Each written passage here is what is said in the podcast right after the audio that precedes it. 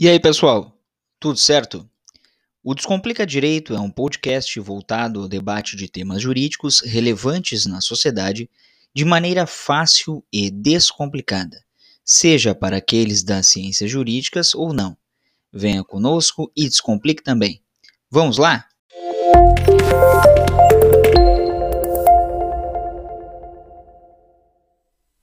E aí, pessoal? Tudo certo? Mais um episódio do Descomplica Direito. Lembram da condenação imposta ao então deputado Daniel Silveira, lá no ano passado? Por abril, maio do ano passado? Pois é. Pouco tempo depois foi editado um indulto, um indulto para o então deputado, pelo presidente, à época, Jair Bolsonaro. Indulto esse que gerou muita polêmica, muita discussão, eh, divergência doutrinária e jurisprudencial.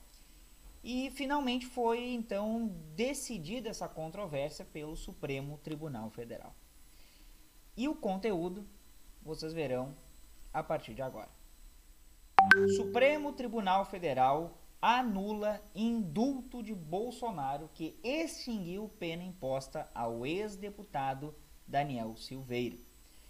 O STF anulou o decreto do ex-presidente Jair Bolsonaro que havia concedido indulto individual ao ex-deputado Daniel Silveira, condenado a oito anos e nove meses de reclusão em razão de manifestações contra o Estado Democrático de Direito por maioria, o colegiado acompanhou o voto da presidente do STF, ministra Rosa Weber, relatora do caso, no sentido de que houve desvio de finalidade na concessão do benefício apenas porque o ex-deputado era aliado político de Bolsonaro.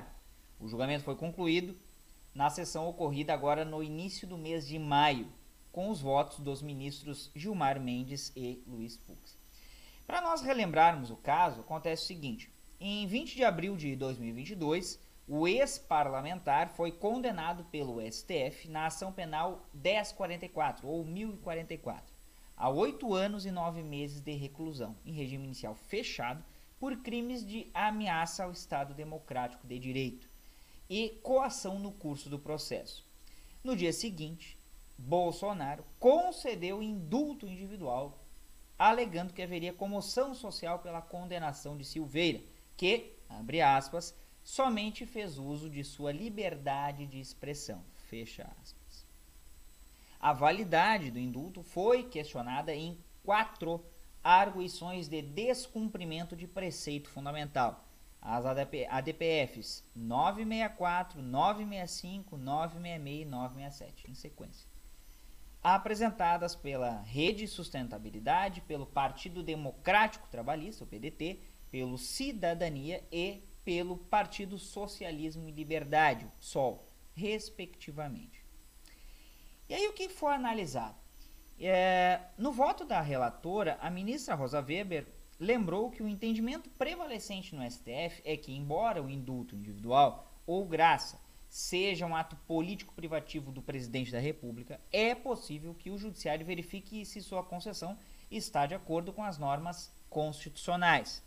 No caso de Daniel Silveira, ela observou que o benefício foi concedido por simples vínculo de afinidade político-ideológica, o que é incompatível com os princípios constitucionais lá do artigo 37 os quais a gente já mencionou aqui no canal em outras oportunidades.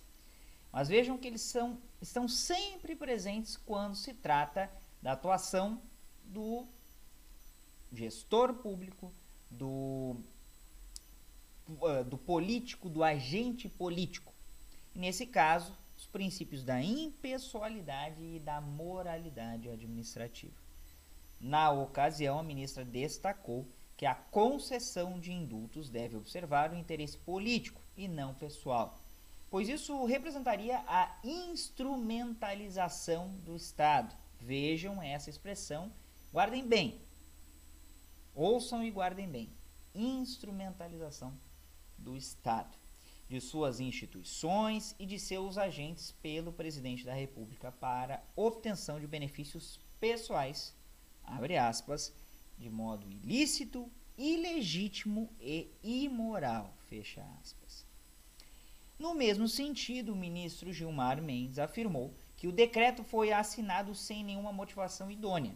Segundo ele, a concessão do indulto fez parte de uma campanha contra os poderes constitucionais, avalizando ameaças graves contra a vida e a segurança de integrantes do STF.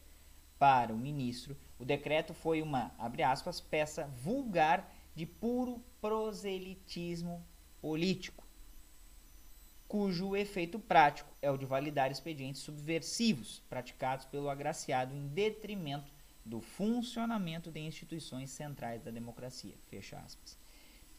E aí vocês, muito provavelmente, é, se tiverem interesse, podem pesquisar aqui no canal que tem um vídeo somente tratando da condenação do então deputado Daniel Silveira, hoje ex-deputado. Muito importante, muito interessante e,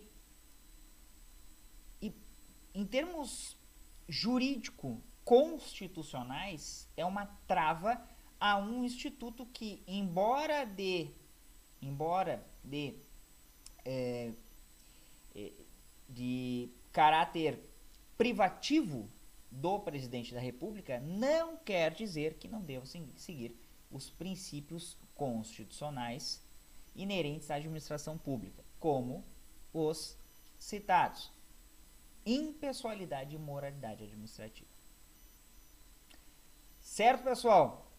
Não se esqueçam de se inscrever no canal, de comentar. Olha, o pessoal tem curtido, mas não tem comentado. A gente precisa do comentário de vocês para engajar o vídeo, certo? Se inscrevam também, compartilhem conteúdo e ativem o sininho para receberem notificações de novos vídeos. Também nos sigam lá no arroba Descomplicadireito01 no Instagram, no formato podcast no Spotify e em outras plataformas de áudio e música e também no canal do Telegram, cujo endereço consta aqui na descrição do vídeo. Certo? Era isso por hoje. Um abraço a todos e todas e até mais.